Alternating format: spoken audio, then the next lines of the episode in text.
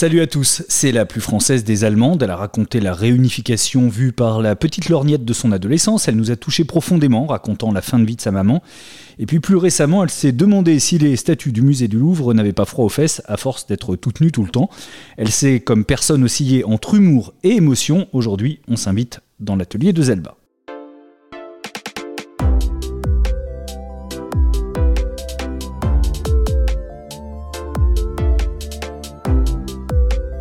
L'atelier BD, saison 2, un podcast original proposé par Paul Satis.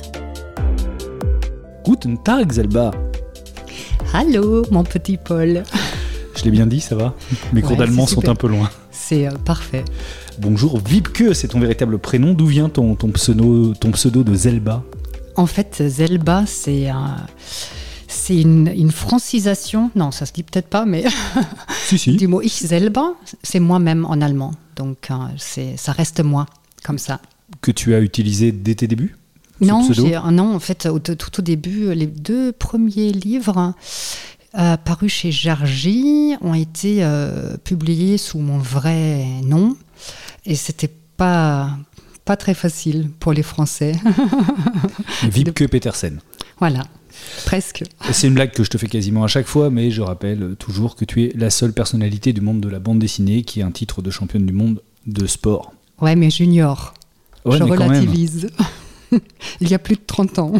jamais de regret d'avoir, euh, de ne pas avoir poursuivi dans cette voie sportive. euh, quand même, quand tu es champion du monde junior, tu peux espérer être senior et tout ça. Après, tu le racontes dans, dans- dans un livre. Ah non, euh, surtout pas. Non, non, c'était pas une passion. euh, c'était.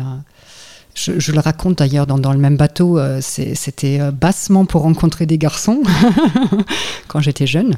Ça a bien marché. Mais après, quand euh, je pouvais rencontrer des garçons dans d'autres lieux, sans fournir un effort physique aussi violent que l'aviron, ben, j'ai abandonné l'aviron. Pour le coup, réellement, tu as ramé, toi, pour rencontrer des garçons? Vraiment, oui. Tu es né à Aaron, c'est comme ça qu'on dit, Aix-la-Chapelle en Mm. français. Aachen. C'est plus dans la. Et ici, on est à Saint-Étienne. Mhm. Qu'est-ce que tu fais dans cette euh, cité forésienne? Est-ce que tu es venu pour l'amour du football? Absolument pas. Euh, je suis venue euh, tout d'abord pour euh, faire un- une année d'Erasmus. J'ai fait ma quatrième année aux Beaux-Arts de Saint-Étienne, où j'ai rencontré mon mâle idéal. Et, Donc, c'est pas l'amour du foot, c'est l'amour tout court. ouais. C'est Ghislain, Mhm. c'est un, c'est un artiste d'art contemporain Mhm. Qui est euh, assez connu. Vous partagez euh, votre vie, vous partagez votre atelier aussi? Euh, on, on partage moins maintenant l'atelier. Il a un atelier un petit peu en dehors de la ville, dans le Ver. Il, il a le droit d'être avec moi dans, dans cet espace ici quand il fait des choses propres et qu'il ne travaille pas des résines. Quand deux artistes vivent ensemble, de quoi ils se parlent à table euh, Des courses à faire le lendemain ou euh, ils sont dans le- la conception, dans la conceptualisation artistique? Bah de tout, un peu. Je pense que c'est un. Après, on est. C'est vrai qu'on s'échange énormément euh, autour de nos travaux euh, respectifs. Ça, c'est inévitable. Et d'ailleurs, c'est c'est très bien parce que, euh, avec tout l'amour que nous avons l'un pour l'autre, on est, on est euh, pas très indulgent au niveau professionnel. Donc, euh, J'imagine c'est ton premier lecteur? c'est mon premier lecteur, toujours, et, et le plus important pour moi. Et c'est pareil pour, pour, pour ses pièces. euh, Quand euh, il a une idée, euh, il me la soumet aussi par, parfois pour voir mes réactions. Est-ce qu'il y a une influence de l'un et de l'autre alors que vous avez des pratiques artistiques qui sont quand même assez différentes? Non, pas pour les sujets qu'on qu'on traite, mais euh, bah, c'est- parfois une critique, parfois pour affiner les, les choses. Alors on se trouve dans une grande pièce au premier étage de ta maison, euh, ce qui est un peu sur les hauteurs de, de- de Saint-Étienne. Qu'est-ce qu'on peut dire de, de cette pièce où tu sues sang et eau euh, beaucoup parce que c'est toujours euh, une épreuve un peu pour toi de boucler un album. Oui. Euh, Il y, a- il y a une planche à dessin euh, derrière moi, c'est déjà du dessin traditionnel ce que tu fais? Pour le dernier livre, oui. Après, je, je, je mets toujours le dessin euh, au, au profit du récit. Donc, euh, j'adapte le dessin euh, à, l'histoire que je vais raconter. Donc, pour le dernier livre qui joue au Louvre, ça, allait de soi de, bah, de dessiner en tradi sur du papier parce que c'était plus, plus approprié après, je travaille aussi sur tablette graphique et, et puis voilà. beaucoup de matériel de dessin, beaucoup de matériel informatique, pas mal de livres aussi. Alors je vois, c'est peut-être pas un hasard, tu mets, tu mets des livres en avant dans ta bibliothèque, là il y en a deux. Il y a Jumelle de Florence Dupré-Latour qui a fait l'objet d'un podcast. Et puis il y a Vagin tonique. De Lily Zone. Pourquoi tu les mets en avant comme ça C'est pour. Euh, bah parce tu t'y réfères bah Parce que euh, déjà, ce sont deux livres que, que j'ai beaucoup aimés. Et euh, là, c'est plutôt un hasard que, que je les ai posés comme ça. Mais si quelqu'un passe à l'atelier, et parfois je, je, je, prête des livres, mais là, il n'y a pas beaucoup de livres. Hein. La, la, vraie bibliothèque, elle est en bas. Là, ce sont des choses qui ne tiennent plus en bas. Et, et d'ailleurs, il va falloir que je mette d'autres étagères parce qu'il y a des piles de livres un, peu partout dans cette maison. Tu lis beaucoup de, livres de manière générale ou de BD en particulier? Je lis quand je peux, je, lis pas du tout assez. Je, prends des moments pour lire, mais, mais j'aimerais bien lire bien bien plus. C'est quoi euh, la vie de Zelba quand tu es en tout cas dans la création d'une bande dessinée C'est très réglé, tu te lèves euh, à heure précise, euh, tu travailles un certain nombre d'heures dans ta journée ou c'est un peu un peu selon ta forme Comment ça se passe?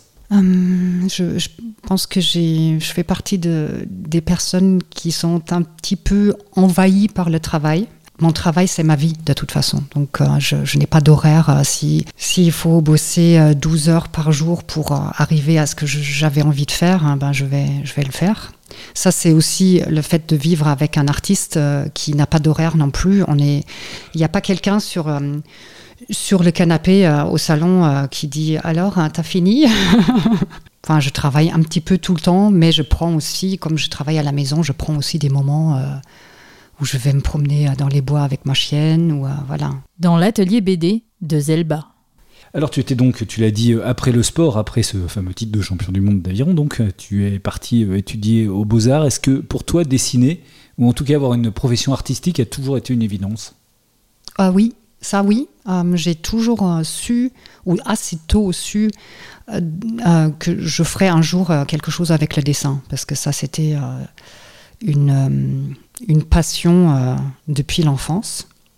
Un petit peu grâce à ma mère aussi, qui détestait la télé, et donc on n'avait pas, pas beaucoup le droit à la télé, donc elle nous donnait des, des feuilles et des feutres, et allez-y, les filles.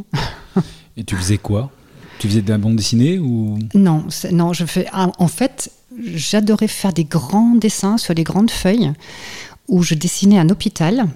Bon, ma mère était très malade, donc on était souvent dans les hôpitaux. Donc c'était un environnement que je connaissais un petit peu. Un hôpital où on voit euh, chaque chambre et il y a, dans chaque chambre, il y a des choses différentes qui se passent. Donc, quelque part, c'était déjà un petit peu des cases. Et, euh, j'ai toujours fait des dessins pour, pour me raconter des histoires, de toute façon. En Allemagne, euh, la bande dessinée n'a pas, euh, n'a pas le même poids qu'en que en France, en Belgique ou, en Suisse. Mm.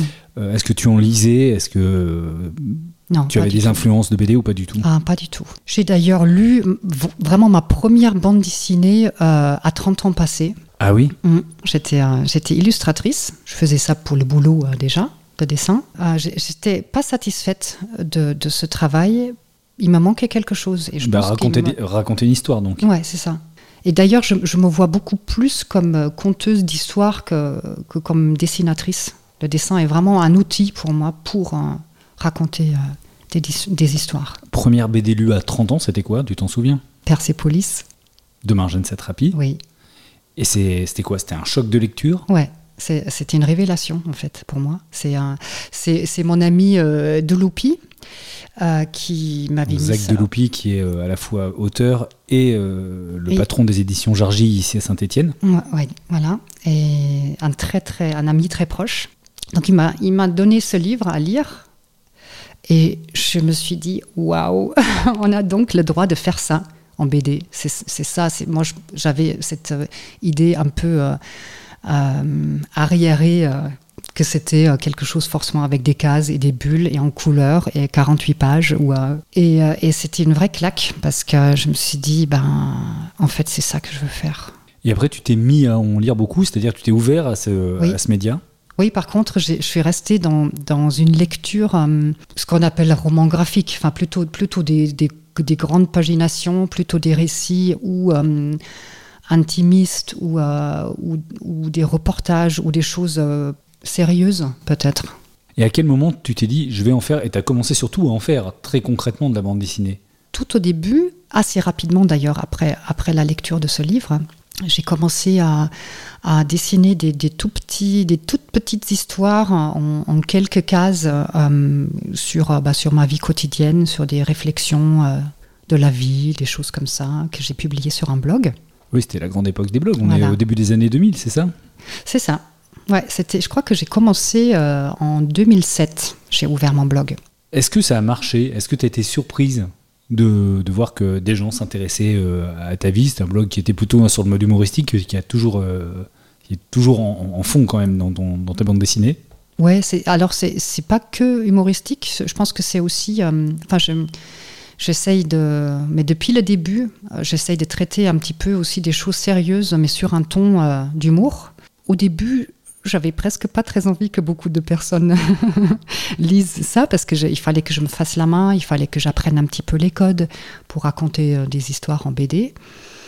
Euh, et c'est, je, pense que ça, ça a décollé euh, au moment où Laurel avait mis un, un, peu un post sur, sur son blog à elle où elle a, elle a parlé de mon, de mon blog. Et du Parce qu'à l'époque, elle avait euh, énormément de, Ouais. de gens qui la suivaient. Ouais, C'était un peu le blog star avec celui de Boulet. ouais c'est ça. Et, et, euh, et c'était super sympa de sa part parce qu'après, j'ai eu beaucoup, beaucoup de personnes qui sont venues, euh, qui sont venues lire et commenter. Et ça, c'est très chouette avec les blogs parce que parce qu'il y a ce retour di- euh, immédiat de, du public qui euh, te montre bien, bon, bah, ça fonctionne, ça, ça fonctionne moins. euh, faut mettre du cul, autrement. euh, Autrement, les gens s'emmerdent. voilà. Ça, c'est tellement 2010, hein, les blogs. Ça, Ah ça ouais. existe quasiment plus aujourd'hui. Il en reste, il en reste quelques-uns, mais, mais très peu, en tout cas pas avec la même audience. Mm. Tu restes quand même assez actif sur les réseaux sociaux. C'est plutôt Instagram maintenant, là où ça se passe. Ouais, mm. Alors, je, je- je suis encore sur Facebook euh, et Instagram, mais c'est vrai que ça bouffe quand même un temps. Il faut, faut faire attention de ne pas passer trop de temps sur les réseaux. Mais je pense qu'aujourd'hui, on ne peut plus faire sans. Et alors, qu'est-ce que tu fais justement sur les réseaux sociaux? Moi, je continue, mais plus rarement, parce que j'ai beaucoup moins le temps maintenant, mais euh, parfois, je mets encore des petites histoires euh, euh, sur, un- bah, sur un peu autobiographiques, souvent. Euh, et sinon, qu'est-ce que, qu'est-ce que je mets? Bah, J'utilise aussi pour la promo euh, des livres, euh, Il y avait les errances aussi. Tu avais appelé ça les errances des errances du pinceau. Ouais. Oui, j'en ai. Alors ça, c'était ça, c'était une étude sociologique, en fait. C'est-à-dire Ça, c'était euh, quand euh, j'ai eu cette belle invitation dans, dans la collection Louvre de Futuropolis. Euh, et j'étais en train de, ré- de- réfléchir un petit peu à, à mon sujet. J'avais assez rapidement envie quand même de parler de, bah, de la sexualisation de la nudité féminine.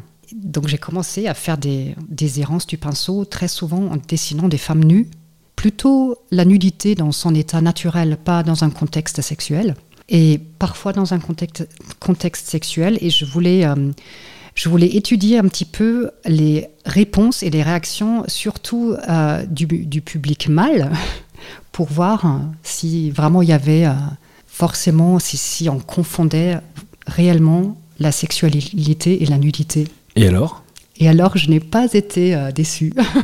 Donc, les mâles confondent bien nudité et sexualité. Euh, oui, c'est euh, nudité féminine en tout cas. La nudité féminine, ouais, ça c'est. euh, j'ai- eu euh, après aussi beaucoup de réactions euh, très très chouettes hein, qui euh, me complimentaient pour le dessin. Ça, ça fait plaisir. Après, j'ai aussi eu beaucoup de messages en message privé euh, avec des propositions. euh, des propositions, euh, des propositions euh, sexuelles. Donc, euh, Et les gens n'ont peur de rien. Les, gens, les hommes n'ont peur de rien. Certains hommes, on va pas généraliser, c'est mal de généraliser. Donc finalement, ton expérience sociologique a été plutôt assez concluante. Oui, donc ça m'a bien renforcé euh, dans, dans mon idée de faire un livre là-dessus. On va en parler tout à l'heure. C'est ton, ton nouveau livre euh, qui s'appelle Le Grand Incident, euh, publié chez Futuropolis et avec les éditions Louvre. On va continuer un peu à revenir dans le passé. Alors, Mm. il y a eu déjà le blog qui t'a fait connaître. Mhm. Ça permet ensuite de se faire éditer plus facilement. Est-ce que Deloupi, justement, chez Jargy, s'est dit Ah, ça y est, maintenant, Elle est Zelba prête. commence à être prête à, à pouvoir, Elle est mûre. à pouvoir faire quelque chose? Ouais, je pense que c'est euh, c'est comme ça. Je, je, je m'y attendais pas pas vraiment. J'étais euh, j'étais très contente de pouvoir euh, faire un premier recueil de, de ces histoires, enfin de certaines histoires et de mais j'ai toujours considéré les livres pour autre chose. Enfin, j'ai pas eu envie juste d'avoir une version papier de ce que j'avais fait sur l'écran. J'avais envie que ce soit quelque chose de rond, d'entier, parce que les, les histoires allaient dans tous les sens. Donc il n'y avait pas vraiment un, fil conducteur dans, dans ce, ce livre-là ou dans ce, dans ce blog-là. Et euh, pour les livres, j'ai toujours fait en sorte de faire des inédits qui font des ponts entre certaines histoires ou euh, pour, pour qu'il y ait un début et une fin ou euh, avec un petit pied, de nez à la fin sur, pour le début ou des choses comme ça. Ça a commencé par ces notes de blog et après tu es passé à la fiction. La première grande fiction, je crois que c'était 48 pages, c'était euh, Au poisson soluble. C'était Jeanne et le jour formidable. Un, livre un petit peu euh, coquin sur les bords, hein, sur un, sextoy qui prend vie. C'était déjà un conte de fées. Moi, j'aime bien les contes. Ça parle de cette pression déjà sur les femmes qui, à 30 ans passés, sont célibataires et tout ça, parce qu'on peut se réaliser qu'à travers un homme, pour certains. Donc, euh, si, si, c'était déjà un petit peu teinté par des choses qui. C'est un sujet vraiment qui te, qui te suit. Hein. On va pas y passer des heures, hein, mais il y a c'est quand même ces, ces- donc deux fictions Udama, le, le euh, clinch ensuite. mhm. Qu'est-ce que tu as envie d'en dire? Le clinch? Ah, bah, clinch, je me suis beaucoup, beaucoup amusée. C'est un à- dialogue entre. euh, C'est un huis clos, en fait. C'est une comme une, nuit. pi- une pièce de théâtre d'ailleurs. Ouais, c'est, je l'ai d'ailleurs euh, pensé un petit peu comme ça. Euh, c'est, c'est vraiment c'est une nuit qui se passe dans un studio d'étudiants. Donc on a une seule pièce. Euh, ça c'est, au départ, je me suis dit, oh là là, ça va être casse-gueule en BD parce que euh, va falloir beaucoup, beaucoup changer de point de vue pour, euh, pour que les lecteurs et la lectrice ne s'ennuient pas. Et, et c'est une histoire de séduction. Elle, elle essaye de le séduire et lui, il essaye de tenir tête. Ce sont deux amis d'enfance. Et, et voilà, donc je, je me suis bien, bien amusée à, à les faire euh, se battre. C'est monté un petit peu comme un combat de boxe. Et le clic-clac sur lequel ils passent la nuit, c'est leur ring. Est-ce que sur ces, ces- ces premiers albums, est-ce que euh, tu as fini par apprivoiser le, la bande dessinée, le langage de la bande dessinée qui ne t'était pas naturel au début, puisque tu l'as dit tout à l'heure, euh, tu t'y es mis vraiment euh, sur le tard? J'ai fait euh, par moment un petit peu avec, avec les moyens du bord quand même. j'ai euh, j'ai j'ai vu une évolution parce que forcément quand tu dessines un peu toute la journée, eh ben, tu finis par, euh, par faire des progrès. Mais je, pense que c'est peut-être pas forcément plus mal de ne pas avoir appris la bande dessinée avec les vrais codes et, et, et de, de devoir... improviser de temps en temps parce que ça, ça permet de, bah, de, de bousculer un petit peu ces, ces, fameux, ces fameux codes et d'être un petit peu euh, dans, dans, dans autre chose. C'est comme ça qu'on trouve un- son style ou sa façon de raconter? Oui, je pense, ouais. Mm. Quel regard tu as sur ces albums-là? Est-ce que tu les relis de temps en temps? Est-ce que tu dis ouh là là j'ai progressé? Ou est-ce qu'ils sont dans un coin en disant bon c'est bon c'est fait c'était il y a longtemps n'en parlons pas Euh, non, je, non je, les, je ne les relis pas. Euh, et je ne les relirai pas, je pense, parce que c'est bien de les avoir faits. Ça, ça permet, chaque livre a permis au suivant de sortir. Donc c'est très bien. Il faut bien commencer par quelque part, mais euh, je n'assume plus aujourd'hui euh, aussi certains propos que j'ai pu tenir ou euh, j'ai beaucoup évolué aussi au niveau de mon humour parce que C'est-à-dire tu n'assumes plus des propos que tu as pu tenir sur quoi par bah, exemple? je, je pense qu'on est, on évolue et je trouve que la société a évolué aussi, d'ailleurs, euh, en nous sensibilisant sur, euh, sur plein de choses. Et, et, je, je pense qu'il y a dix ans, j'ai pu faire euh, bah, des, de l'humour sur, sur des sujets où aujourd'hui je, ferais, je ferais plus, je ferais plus ça. Dans l'atelier BD, un podcast original proposé par Paul Satis.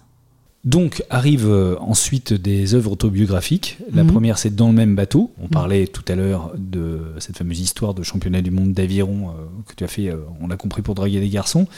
C'est dans un contexte historique qui rend évidemment ce récit intéressant, qui est celui de la réunification euh, allemande, Mhm. puisque l'histoire hein, de Dans le même bateau, c'est que tu te retrouves dans une équipe d'Allemagne réunifiée, la première équipe d'Allemagne réunifiée, où vous découvrez ces Allemands de l'Est, Oui. qui sont quasiment des extraterrestres. Oui, qu'on pense être des extraterrestres, mais, mais enfin, enf- on était quand même euh, plus semblables que différents.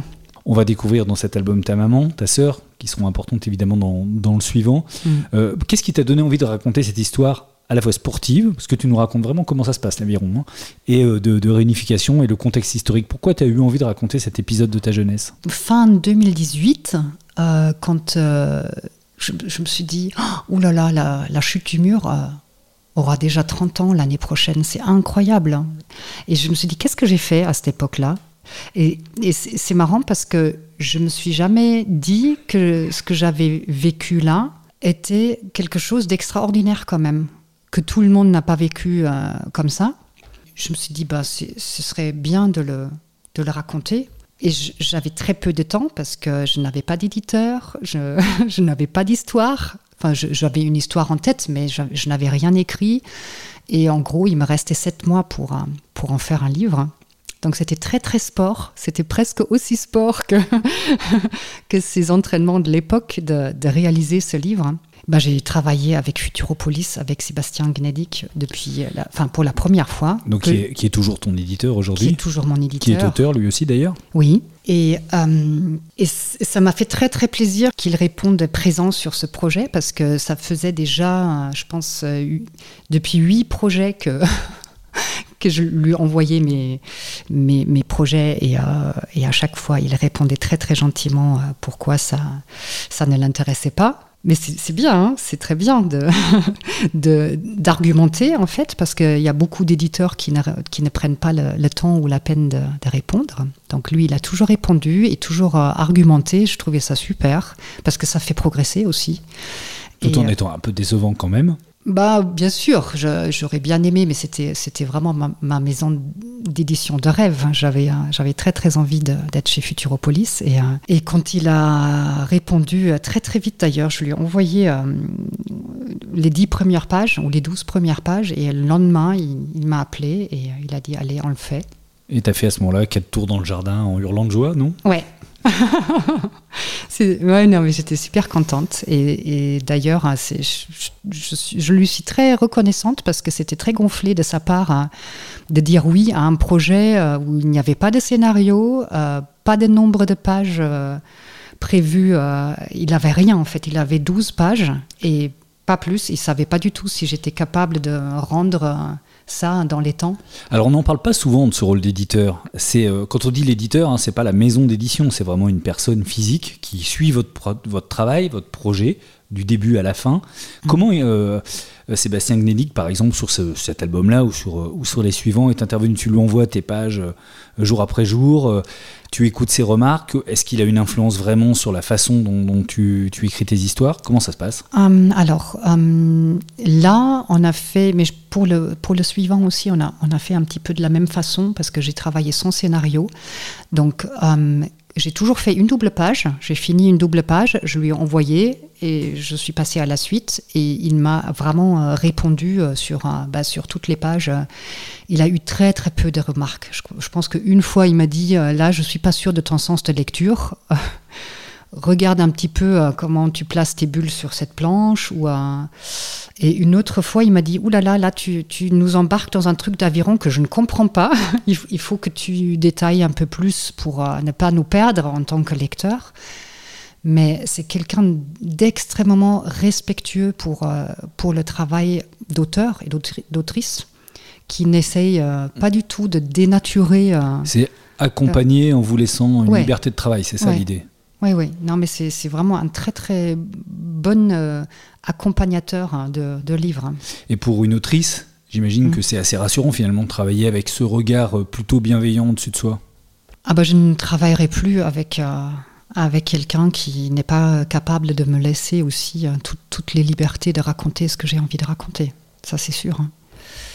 Et, d'ailleurs, euh, l'éditeur n'est pas que la personne qui accompagne le livre, c'est toute une maison. Et, euh, chez Futuropolis, c'est vraiment, euh, c'est vraiment comme une famille, quoi. Enfin, c'est, mais tout, toutes les tous les postes. Euh, ah oui, parce qu'après, une fois que le ah. livre sort, il faut des attachés de presse qui en parlent aux journalistes, il faut euh, envoyer le livre, il faut qu'elle ait des interviews. Bah, il y a à la Fab aussi, enfin pour la fabrication du livre, là, c'est, on est vraiment très très bien accompagné. Euh. Ils sont assez souvent décriés, les éditeurs, mais il y, a pas mal d'auteurs ou d'autrices qui partent vers l'auto-édition maintenant, justement. Mhm. Et pour toi, ça reste important quand même d'être dans une maison d'édition ah et accompagné par la maison d'édition?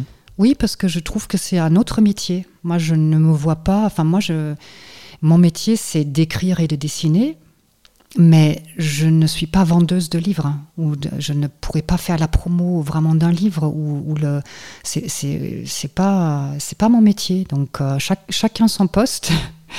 Et je pense que si. Euh, si on est bien, bien chez son éditeur, hein, ben, euh, c'est toujours plus facile que de faire de l'auto-édition, je pense.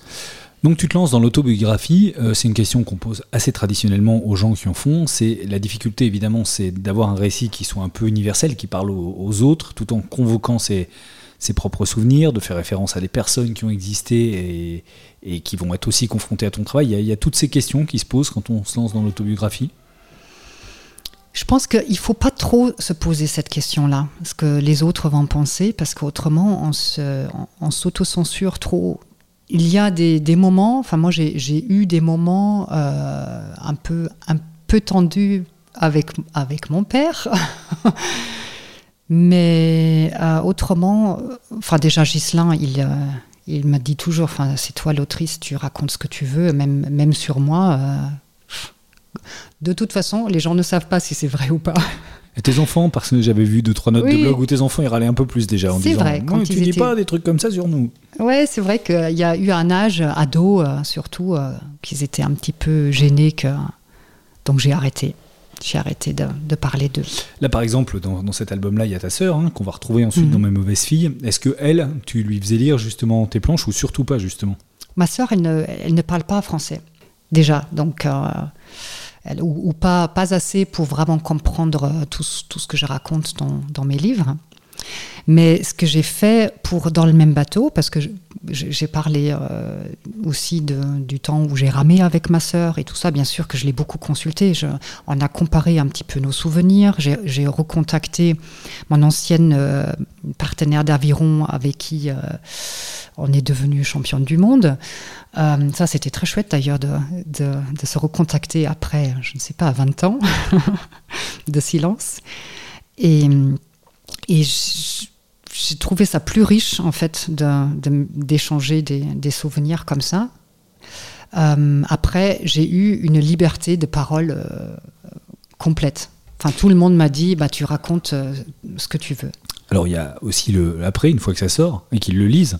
Et les retours qu'ils en font, ça c'est quoi? C'est plutôt marrant ou euh, quand ils découvrent le regard que tu as eu sur leur propre histoire? Ah, j'ai eu, euh, j'ai eu que, que des bons retours. Pour en plus, c'est le seul livre qui a été traduit en allemand. Pour le coup, j'ai eu, j'ai eu des retours avec un an de, décalage par rapport à la fabrication du, du, premier, de la première version en français.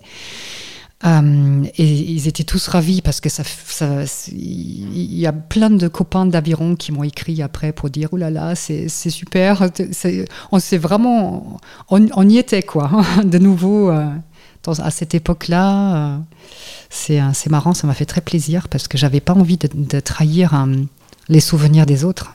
Ça, c'était une histoire plutôt légère hein, dans le même bateau, la réunification, les garçons, c'est une histoire d'adolescence dans le même bateau. Et puis après, euh, ta soeur, on va la retrouver dans le projet suivant, qui est le projet vraiment cardinal, important de ta vie, mm. euh, qui s'appelle Mes mauvaises filles. C'est un projet dans lequel tu vas raconter euh, la fin de la vie de, ta maman, son mm. désir qu'elle avait d'être accompagnée, qu'elle vous a demandé, donc de, vous, de l'accompagner dans la mort. déjà, est-ce que, avant de te lancer là pour le coup dans ce projet, comme on est là sur beaucoup plus intime, beaucoup plus profond, beaucoup plus grave. Est-ce que là, en revanche, euh, tu es allé voir ta sœur en lui disant je veux raconter ça maintenant? Oui, bien sûr. Là aussi, on, a beaucoup, beaucoup échangé euh, autour de, nos souvenirs euh, respectifs.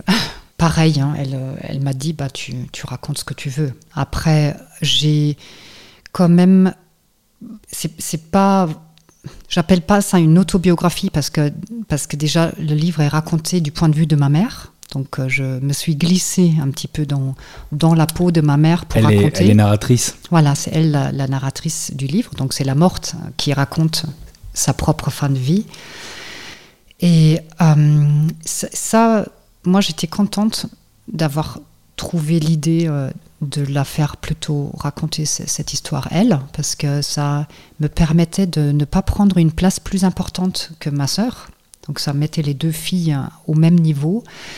Et ça permettait aussi d'avoir un pas de recul, parce que ma mère était quelqu'un de très drôle et, euh, qui se moquait beaucoup d'elle-même et euh, qui avait beaucoup d'autodérision, euh, notamment euh, par rapport à sa maladie et tout ça. Donc j'ai vraiment essayé d'imaginer à chaque fois ce qu'elle pourrait dire pour euh, dédramatiser quelque chose. Parce que forcément, quand on raconte un livre sur une fin de vie, il y a des moments un peu difficiles à passer. Et, le fait qu'elle commente ça avec un peu son humour euh, caustique, euh, enfin, c'est ça permet de rendre plus digeste, je pense, tout ça. Est-ce que c'est un livre que tu as toujours voulu faire, en fait, qui était en germe depuis, euh, depuis toujours pour toi? Ah ouais, je pense que c'est vraiment, vraiment le livre ou le sujet pour lequel j'ai commencé à faire de la BD. J'avais toujours envie de, de raconter cette histoire, mais je voulais le faire bien.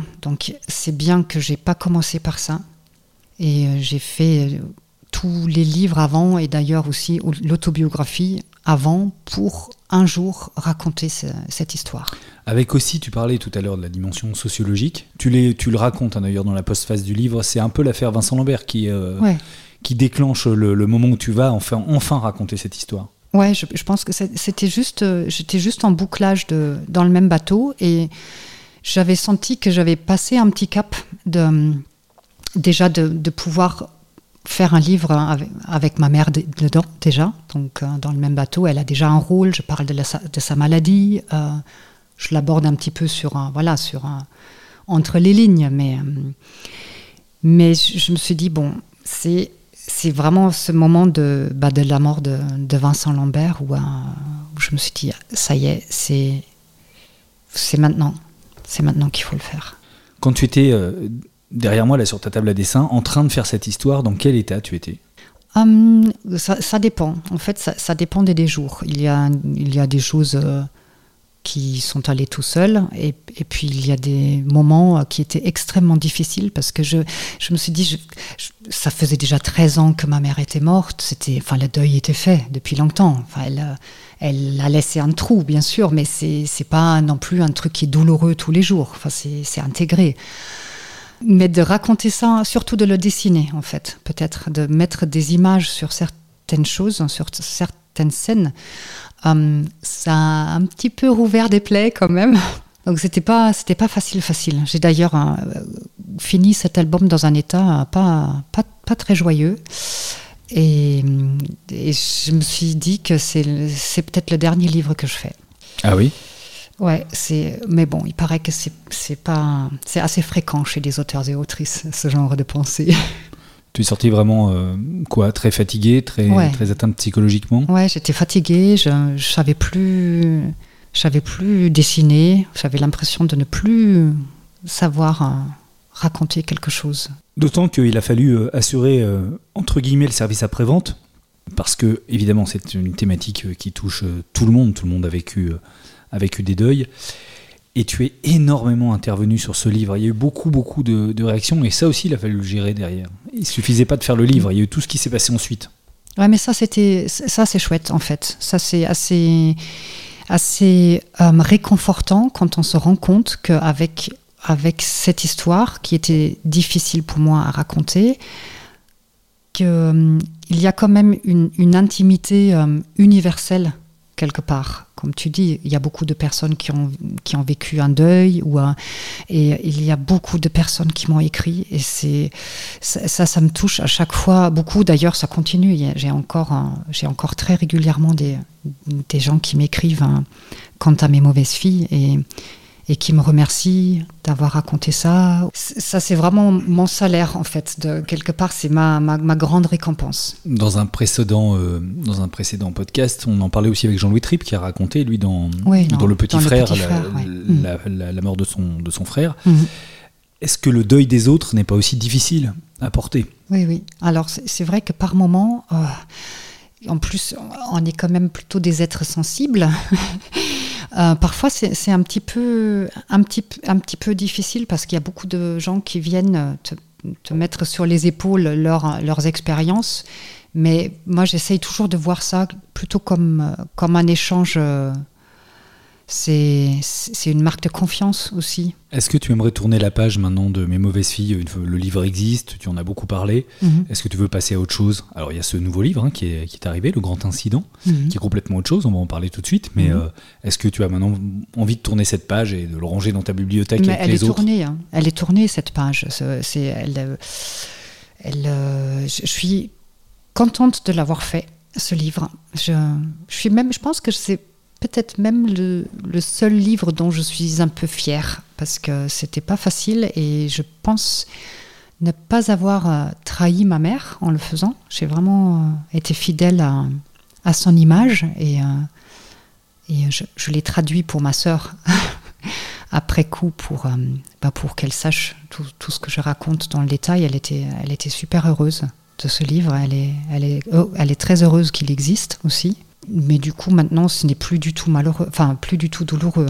Je reviens juste un instant sur la conception de ce livre. Est-ce que tu l'as fait comme le précédent, c'est-à-dire est-ce qu'il était écrit avant ou non? C'était vraiment euh, tu l'as écrit page après page. C'est page après page. en fait, je pense que ce que j'ai euh, présenté à Sébastien Gnellic, c'est, je lui ai juste dit que je voulais raconter donc cette, cette histoire de mort assistée sur euh, en fait une journée, le jour du remariage du père.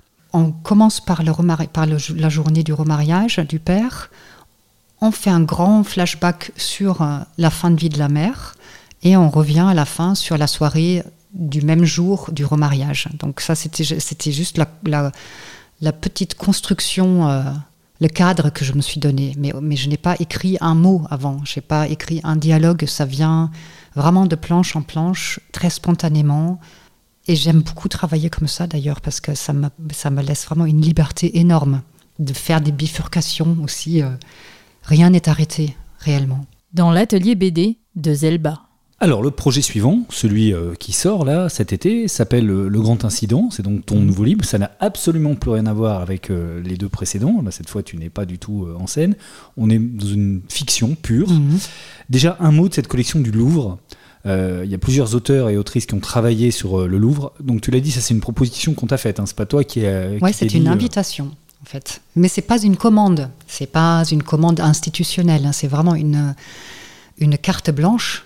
Donc j'étais absolument libre de choisir mon angle et, mon sujet. Il y a aussi d'ailleurs des des, des, auteurs qui ont ça, ça joue pas du tout dans le Louvre, qui sont vraiment partis d'une œuvre pour en faire autre chose, comme euh, ben, Charles Berberian par exemple. Et toi, ton idée, c'est que dans le musée du Louvre, il y a évidemment beaucoup de sculptures, il y a beaucoup de sculptures de femmes nues, et que ces femmes nues vont se révolter. C'est ça l'idée de base du grand incident. oui. Oui. Euh, D'où est venue cette idée? Alors, cette idée m'est venue euh, parce que déjà à l'époque, de cette invitation. J'étais pas mal en train de, cogiter euh, sur, euh, bah, sur la place de la femme dans notre société. C'est quelque chose euh, bah, qui, qui me questionne depuis un, moment déjà, surtout en ayant des enfants qui aujourd'hui subissent un peu les mêmes problèmes de harcèlement de rue, par exemple, que j'ai pu subir et que je subis parfois encore. J'ai mis du temps à à me rendre compte que le harcèlement de rue, en fait, c'est pas un complément qu'on te fait. C'est vraiment. C'est une euh, agression. c'est une manière euh, de, de, mettre les femmes à leur place un peu. C'est pour leur montrer que l'espace public n'est pas à elles. Le harcèlement de rue, euh, il en est question d'ailleurs dans, dans ce livre. Mais le pitch, en gros, l'histoire, si tu peux nous la raconter, la résumer en deux secondes. C'est compliqué parce que l'histoire est assez complexe en fait, parce que j'ai quatre personnages principaux. J'ai euh, à la tête du Louvre un couple de jumeaux. Hommes et femmes. Hein. Voilà, c'est une sœur et un frère qui ne se ressemblent pas du tout. À part... Il y en a un qui est très grand l'autre. Euh, une qui est très grande et l'autre qui est tout petit. Voilà. Et, ils ont la même tête, hein. ils ont juste la même tête. Ils ont un pif énorme, très long. Ils ont un pif surtout qui s'allonge tout, tout, au long de l'histoire parce qu'ils n'arrêtent pas de mentir. Tout roule, tout se passe super bien. Et là... Arrive le grand incident. Arrive le grand incident et les femmes nues dans les œuvres. Hein. les sculptures. Voilà, les sculptures et les, et les femmes nues dans, dans les toiles aussi et dans les dessins deviennent transparentes. Pourquoi? Parce qu'elles en ont marre qu'on les euh, considère comme des objets sexuels. Voilà, donc elles, elles, subissent en fait depuis longtemps des attouchements, et ça c'est vrai, ça c'est quelque chose euh, qui se passe réellement. Les sculptures au Louvre se font toucher aux fesses par exemple ou au sein, et ça abîme le marbre, donc c'est un vrai problème. Et là, elles en, elles en ont marre parce qu'il y a aussi plein de réflexions euh, un peu irrespectueuses de la part de certains visiteurs. Moi, je, nuance quand même. Hein. Je, ne jette pas la pierre à tous les hommes, mais euh, c'est un certain nombre d'hommes qui, qui réagissent comme ça. Et donc, elles disparaissent, elles deviennent transparentes. Et la seule, euh, le seul personnage du livre qui, qui, est un peu au courant, qui est la confidente des sculptures et qui peut communiquer avec elles, c'est Teresa, une petite euh, femme d'origine portugaise qui fait le ménage au Louvre depuis 30 ans et qui, bah, qui elle, sait ce qu'il faudrait faire, mais personne ne l'écoute parce qu'elle n'est qu'agente de, de. Comment on dit déjà De nettoyage. Et en fait, là je vais pas spoiler du tout parce que c'est le début du livre. Euh, la seule solution, en fait, la revendication de, de ces sculptures, enfin ou des tableaux d'ailleurs, c'est que elles veulent bien réapparaître, mais à une condition, c'est que tous les hommes visitent le Louvre à poil. C'est ça. Et les femmes peuvent rester euh, habillées. C'est une fable, donc.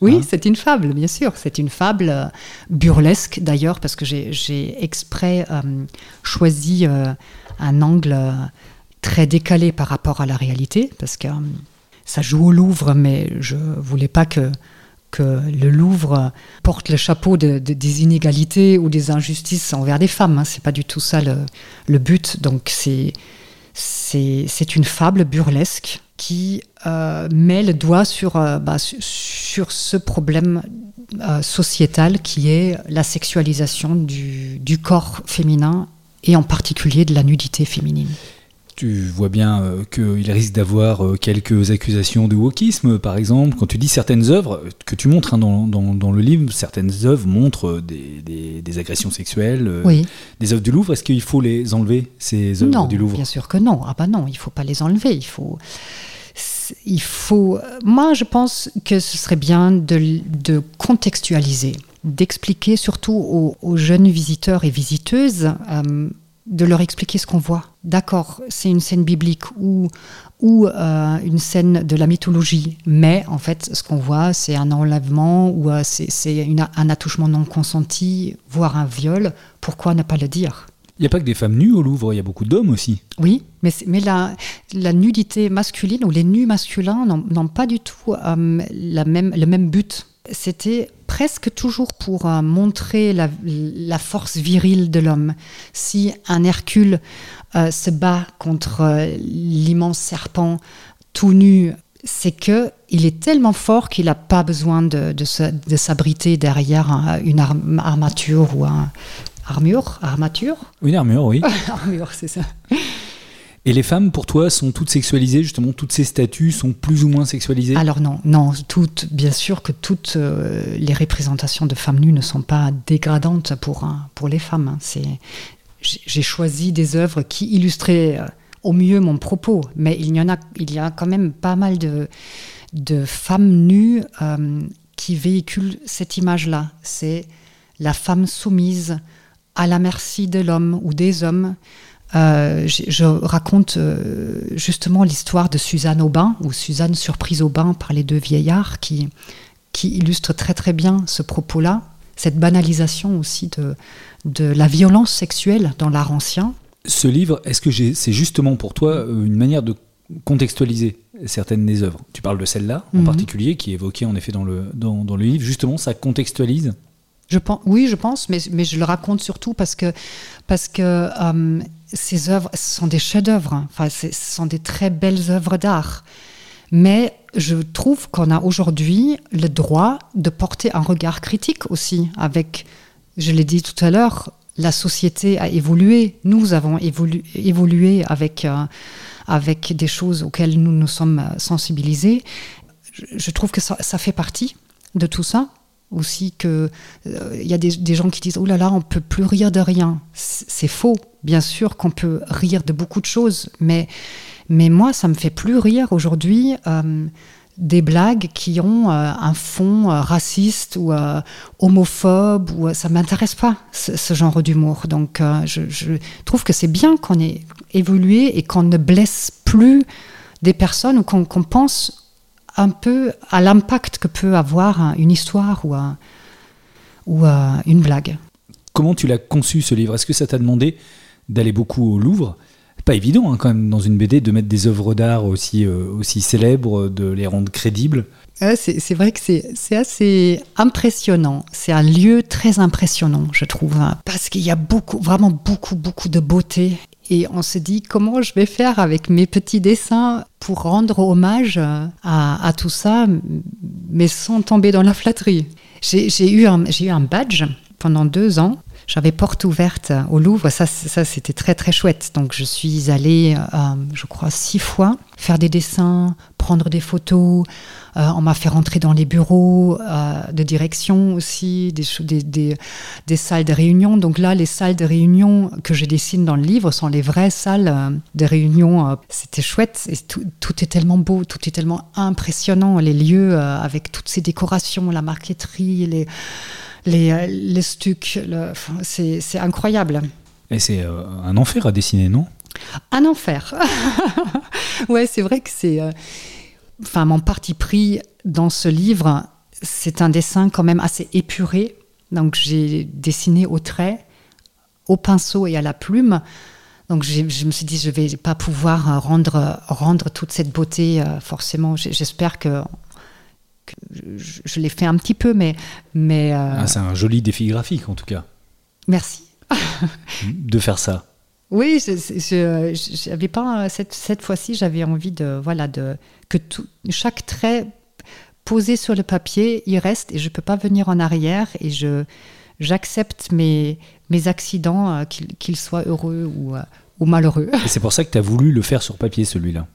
Oui, et puis c'était euh, au départ, je j'aurais peut-être pas eu l'idée toute seule, mais c'est c'est Fabrice Douard, mon éditeur du Louvre, hein, qui m'a dit ah bah tu vas nous faire un tu vas nous faire un livre en tradi là comme ça on aura de, de beaux originaux euh, et j'ai dit allez banco on y Ça, va. ça va être exposé au Louvre, tes origines. non, je pense pas non.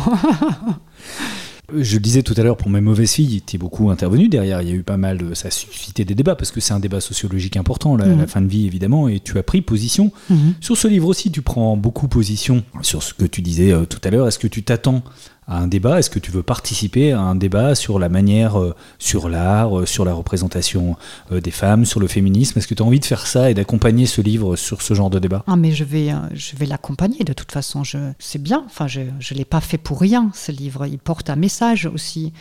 Après, c'est pas à moi d'apporter forcément les solutions. Moi, je, je fais des livres, je raconte des histoires. Là, j'espère que c'est aussi un peu amusant parce que parce que j'ai, essayé de d'écrire un- une fable drôle quand même aussi. Enfin, d'avoir ce décalage de l'humour, de qui sert peut-être aussi à à ne pas victimiser toutes les femmes ou accuser tous les hommes. Donc j'ai vraiment voulu ce livre le, le moins polémique possible. C'est un terrain glissant. hein. Oui, oui, oui, je sais, je sais bien.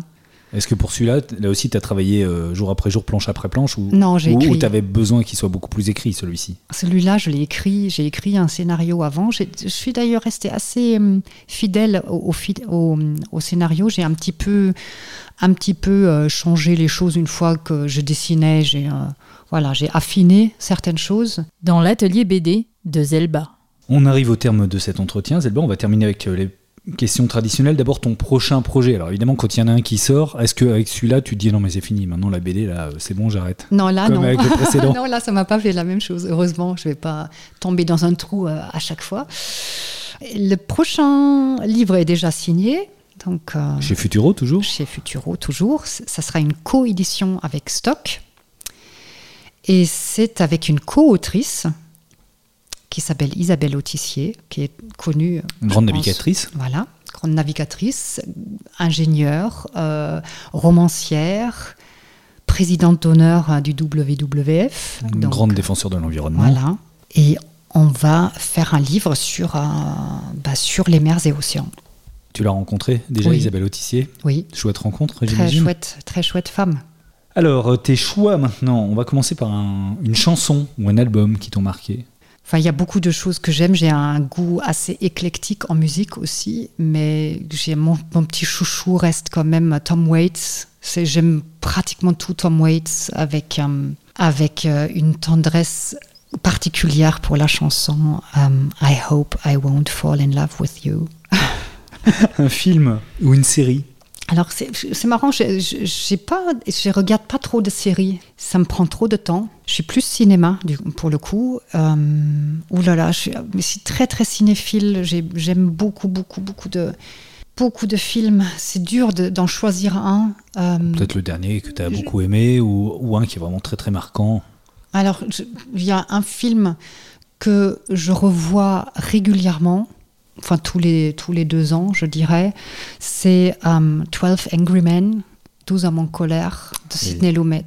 L'histoire du procès, Voilà, c'est- ça parle aussi de, de ce racisme ordinaire qui, euh, qui peut, euh, si on n'est pas vigilant, condamner quelqu'un à tort. et Ah. comment donc un juré parvient à faire changer d'avis tous les Voilà, autres jurés, c'est ça le C'est film. ça, c'est ça. C'est un huis clos aussi. Moi, j'ai quand même une tendresse parti- particulière pour, euh, pour les huis clos. J'aime beaucoup les films de procès aussi. Et puis le cinéma de Sidney Lumet, j'aime pratiquement tout ce qu'il a fait. Le grand incident, c'est un huis clos, mais très très grand huis clos. hein, dans le Oui, c'est oui, oui, mais c'est euh, mais moi j'aime bien choisir un lieu et euh, l'habiter pendant un, pendant un projet. Allez, on termine avec euh, un choix de livre ou de bande dessinée. Alors, je vais pas prendre une bande dessinée. J'ai j'ai envie de, de faire peut-être découvrir à certains une, une autrice, une écrivaine qui s'appelle Julie Estève et qui a écrit trois romans qui, sont, qui sont très bons tous les trois. Le, le premier, Morosphinx, a été une grosse claque. Et son dernier livre, qui est paru l'année dernière, s'appelle Presque les silences. Et c'est vertigineux comme il est écrit. J'aime. euh, je ne vais pas raconter de quoi ça parle, il faut voilà, mais c'est Julie Estève à découvrir. Merci à toi Zelba de nous avoir reçus dans ton atelier ici à Saint-Étienne. Ma vie de poulpe, La Mouette, c'est du propre. État d'âme, c'est aux éditions Jargille. Udama à la boîte à bulles, Clinch chez Marabout, dans le même bateau, Mes mauvaises filles aux éditions Futuropolis, et c'est le même éditeur euh, qui a édité donc ton nouveau livre qui s'appelle Le Grand Incident et qui se passe au Louvre dans l'atelier BD. C'est terminé pour cette fois. Au revoir Zelba, merci beaucoup. Tchuss Tchuss Ça veut dire salut en allemand, c'est Oui, ça? Et mais comment- ça, et- ça, tout le monde connaît quand Et même. comment on dit euh, lisez des BD List Comics. List Comics. Non, c'est pas terrible. Allez, ciao ciao